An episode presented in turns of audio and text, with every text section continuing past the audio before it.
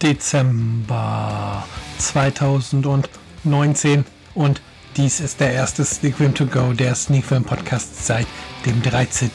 Oktober.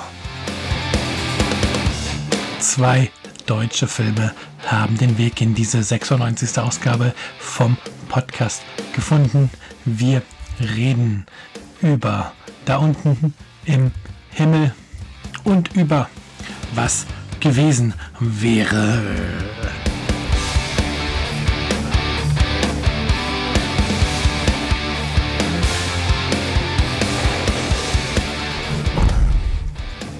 Ja, und damit sind wir mittendrin in der, wie gesagt, 96. Folge von Sneak Film to Go der Sneak Film Podcast. Ich muss hier gerade noch ein bisschen mit dem Mikro hantieren. Irgendwie übersteuert das ein wenig, aber das haben wir gleich sicherlich ähm, im Griff. Und ansonsten macht ihr auch einfach auf von den Ketten raus ein bisschen was an der Qualität und dann wird es schon gehen, hoffe ich einfach mal. Also ja, wie gesagt, willkommen zurück, willkommen bei einer neuen Folge von Sneak Film To Go, der Sneak Film Podcast. Eine lange, lange, lange Zeit gab es jetzt keinen Podcast. Wie gesagt, dies ist die erste Ausgabe seit dem 13. Oktober. damit sind zwei, drei, vier, fünf, sechs, sieben Folgen ausgefallen. Und ja, da kamen einfach viele, viele Dinge zusammen, die das verhindert haben. Da war der Geburtstag meines Sohnes, ein Familientermin, ein Ausflug nach London und, und, und alles kam halt zusammen, dass da null Zeit war, ähm, eine Folge aufzunehmen.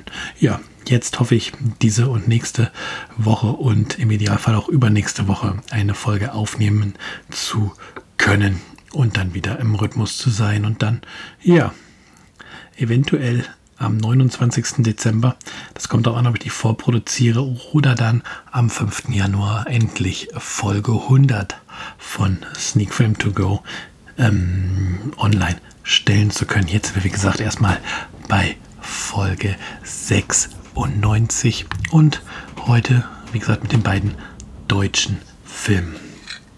Ja. Einen Schluck Kaffee. Und dann lege ich jetzt auch direkt los mit dem ersten Film. Der erste Film, der heute besprochen wird, ist da unten im Himmel. Ähm, Produktionsland Deutschland am 22.10.2019 bereits erschienen, hat eine ähm, Länge von 82 Minuten und eine FSK-Freigabe ab 12 bekommen. Und Regie hat geführt Felix Schäfer, der auch ebenfalls das Drehbuch ähm, geführt hat. Und man kann hier durchaus von einer Low-Budget-Produktion sprechen, denn das Budget für diesen Film betrug gerade einmal 10.000 Euro. Laut Presseheft geht es in dem Film um Folgendes. Die dunkle Komödie da unten im Himmel erzählt die Geschichte von sechs Männern, die ahnungslos einer Einladung zu einer Party folgen. Die Türe schließt sich hinter ihnen und sie sind eingesperrt. Durch eine schriftliche Nachricht erfahren sie, dass sie Teil einer therapeutischen Intervention sind und Aufgaben erfüllen müssen, um eine Chance auf die Freiheit zu erhalten. Widerwillig ergeben sie sich ihrem Schicksal und begeben sich auf eine Reise, um ihr Selbst zu ergründen. Klingt auf den ersten Blick oder wenn man es so erst einmal liest, ähm, zunächst einmal wie Stoff für einen typischen Fernsehfilm der öffentlich-rechtlichen. Aber ich kann euch sagen, der Film ist weit weg davon, ähm, wie ein Fernsehfilm der öffentlich-rechtlichen zu wirken. Die sind ja immer etwas negativ behaftet. Auch wenn ich mittlerweile da tatsächlich sagen muss, dass es da auch ganz gute Vertreter gibt. Ähm, da unten im Himmel, die Geschichte klingt erstmal einfach. Durch die unterschiedlichen Charaktere wird aus dieser relativ simplen Story allerdings ein packendes Psychogramm über sechs völlig unterschiedliche Menschen, beziehungsweise alles ja Männer. Ähm, teilweise sind sie miteinander verwandt, teilweise sind sie Freunde seit einer ganz langen Zeit und ja, zunächst weiß man halt gar nicht, ähm, warum die Tür zugefallen ist. Dann gibt es halt diesen Brief, dass es diese Intervention ist dieses therapeutische, ähm, diese Therapiesitzung und dass man sich gegenseitig ein wenig öffnen muss und ein wenig aus seinem tiefsten Inneren erzählen soll und muss. Ja, und da entwickeln sich, ich würde jetzt nicht sagen skurrile Szenen, aber ähm, auf jeden Fall entwickeln sich interessante Dialoge und Felix Schäfer, dem Regisseur, gelingt es hier tatsächlich einen Blick auf die Seele dieser sechs Männer zu geben und ähm, wo man sich zunächst fragt, warum soll man sich jetzt für diese Männer interessieren?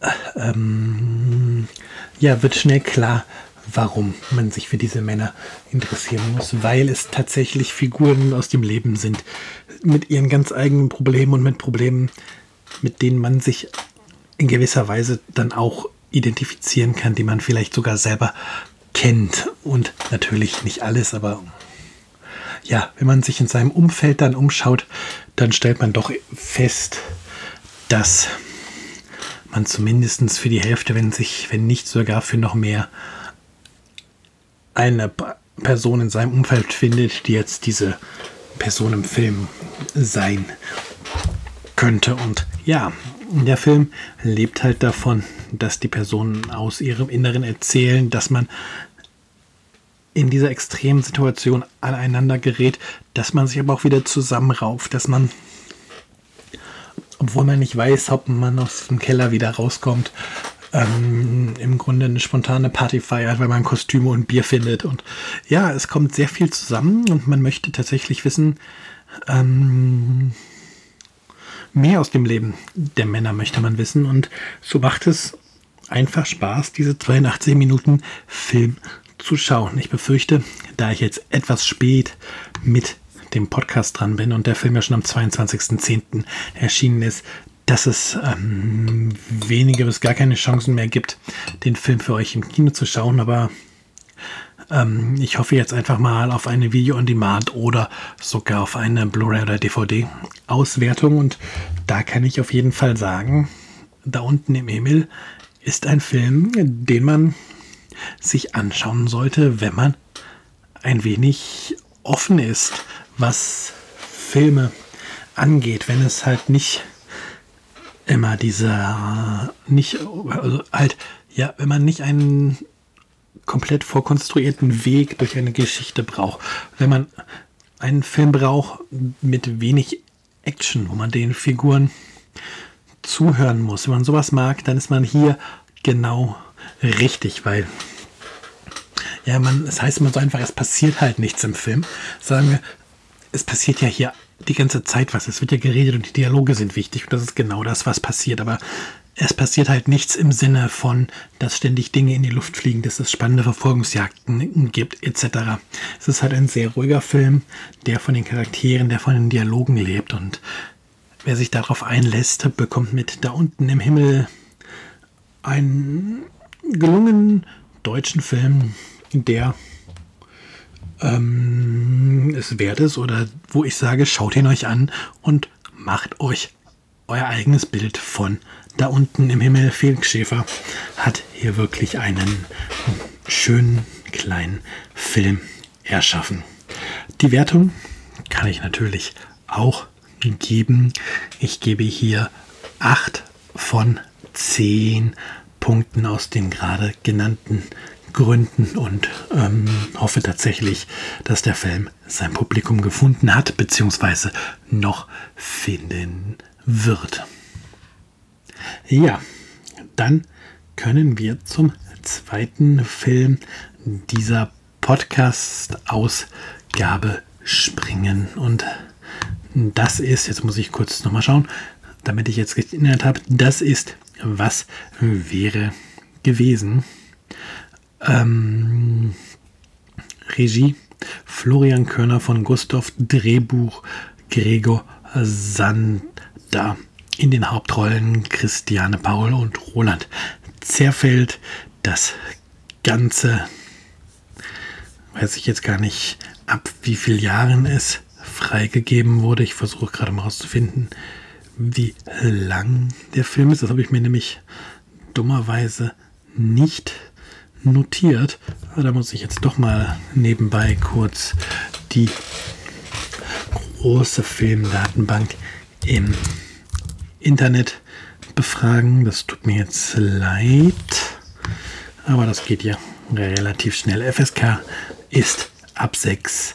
Das Ganze geht 89 Minuten und ist als Drama und Romanze einsortiert als Genre.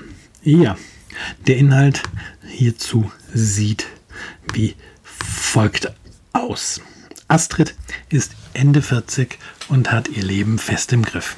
Sie hat sich in Paul verliebt und ihre erste gemeinsame Wochenendreise führt sie nach Budapest auf ein paar romantische Tage zu zweit. Doch in der ungarischen Hauptstadt kommt alles anders als geplant. Sie treffen auf Julius, Astrids erste große Jugendliebe, die 1986 in der DDR auf einer Künstlerparty begann. Und diese Liebe war damals nie einfach, aber immer aufregend. Es sind Gefühle, die durch den Lauf der Geschichte nicht richtig beendet werden konnten. Astrid betrachtet gemeinsam mit Paul ihre Vergangenheit und plötzlich könnte alles sein, wie es nie gewesen war. Ja, es klingt so, wie es ist. Ein Film mit zu vielen Rückblenden, mit zu vielen konstruierten Ereignissen, also eigentlich genau das Gegenteil, was ähm, da unten im Himmel richtig macht, macht. Ähm, was wäre gewesen?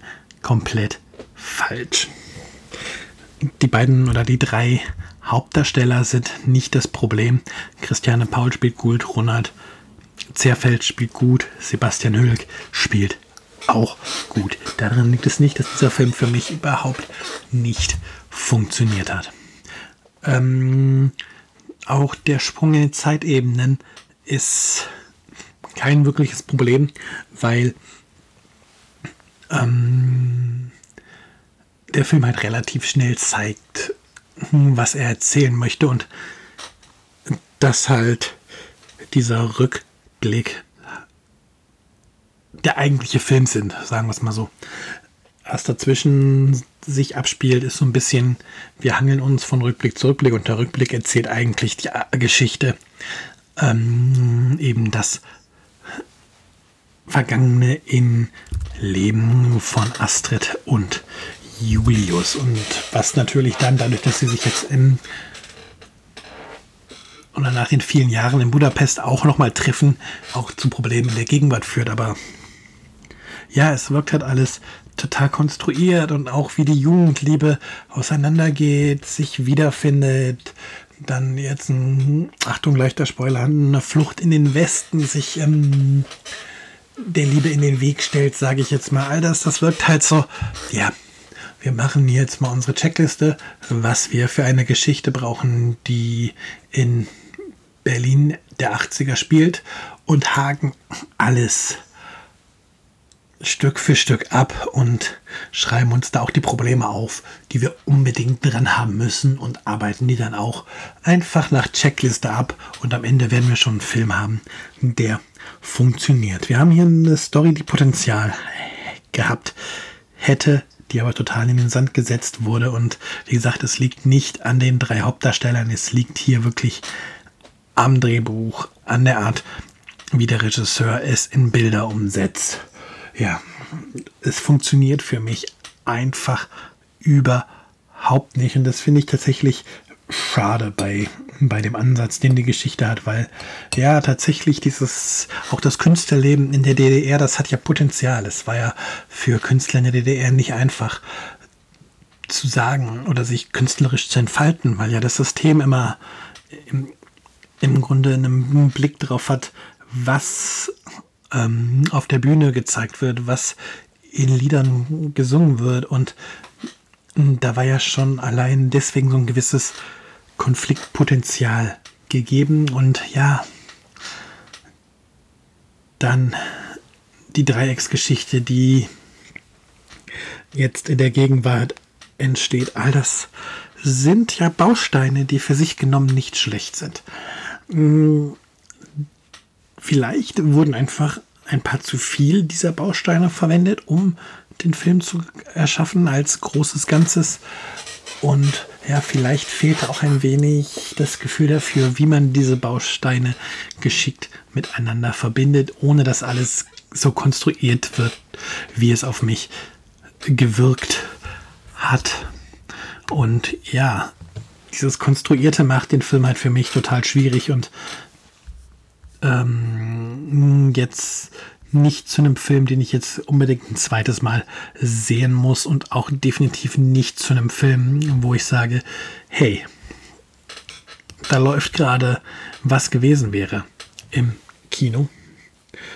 Zieh deine Jacke an, zieh deine Schuhe an, geh raus und guck ihn dir an, sondern das ist so, ja, du hast halt gerade nur die Wahl zwischen was gewesen wäre und keine Ahnung, ich, ich weiß noch nicht mal, was die andere Wahl ähm, sein könnte.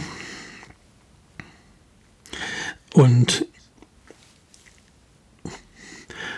ähm, ja, da ist halt dieses, ja, schau, schau ihn dir, dir an, wenn es nichts anderes gibt. Selbst das tut mir halt, oder selbst da tue ich mal schwer zu sagen, mach genau das.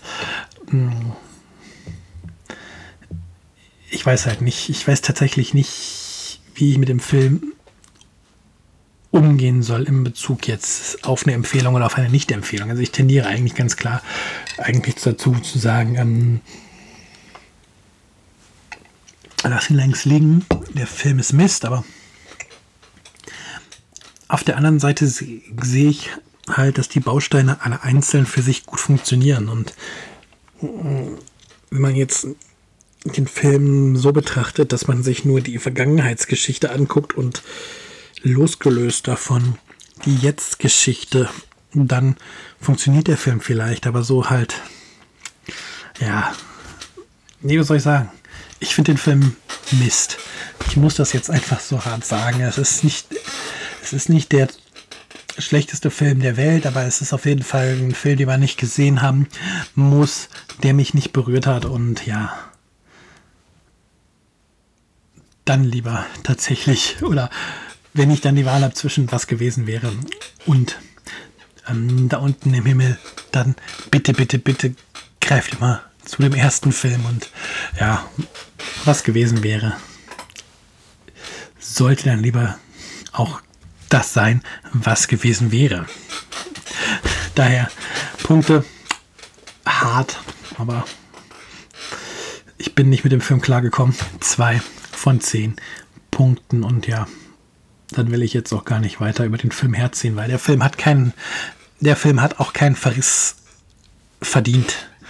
Ja, nicht weil der, also der hat einfach keinen Verriss verdient, weil er wahrscheinlich im Kern gar nicht so schlecht ist, wie ich ihn empfunden habe, sondern dass der Film mich einfach nicht erreicht hat. Und ja, das Komfort muss ich jetzt einfach mal so stehen lassen. Tut mir leid, wenn das vielleicht ein bisschen unbefriedigend ist für die, die jetzt hier noch eine wirklich richtig tiefer gehende Meinung zu was gewesen wäre erwarten, aber es fällt mir gerade echt schwer, da weiter drüber zu reden. Ich hätte gedacht, ist einfacher über den Film für mich zu reden, weil ich ja wie gesagt diese zwei, drei Kritikpunkte habe, die ich genannt habe, aber am Ende fehlt es mir dann doch irgendwo, um das noch weiter in Worte zu fassen. Ja, 20 Minuten, zwei Filme, also knapp 10 Minuten pro Film, vielleicht mit einer Leitung ein bisschen weniger. Aber was soll ich sagen? Wir sind zurück oder ich bin zurück mit dem Podcast hier mit Folge 96. Ich hoffe, wie gesagt, nächste Woche auch wieder eine Folge präsentieren zu können. Das ist mit Arbeit und Privatleben. Momentan alles gar nicht so einfach wie noch vor einiger Zeit, aber ein Lebenszeichen von Sneakfilm to go, der Sneakfilm Podcast. Ich wünsche euch einen schönen zweiten Advent. Habt eine schöne Dezemberwoche. Genießt die vorweihnachtliche Zeit. Geht nach der Arbeit mal einen Glühwein trinken und dann hören wir uns hoffentlich nächste Woche wieder. Bis denn, euer Michael. Ciao, ciao.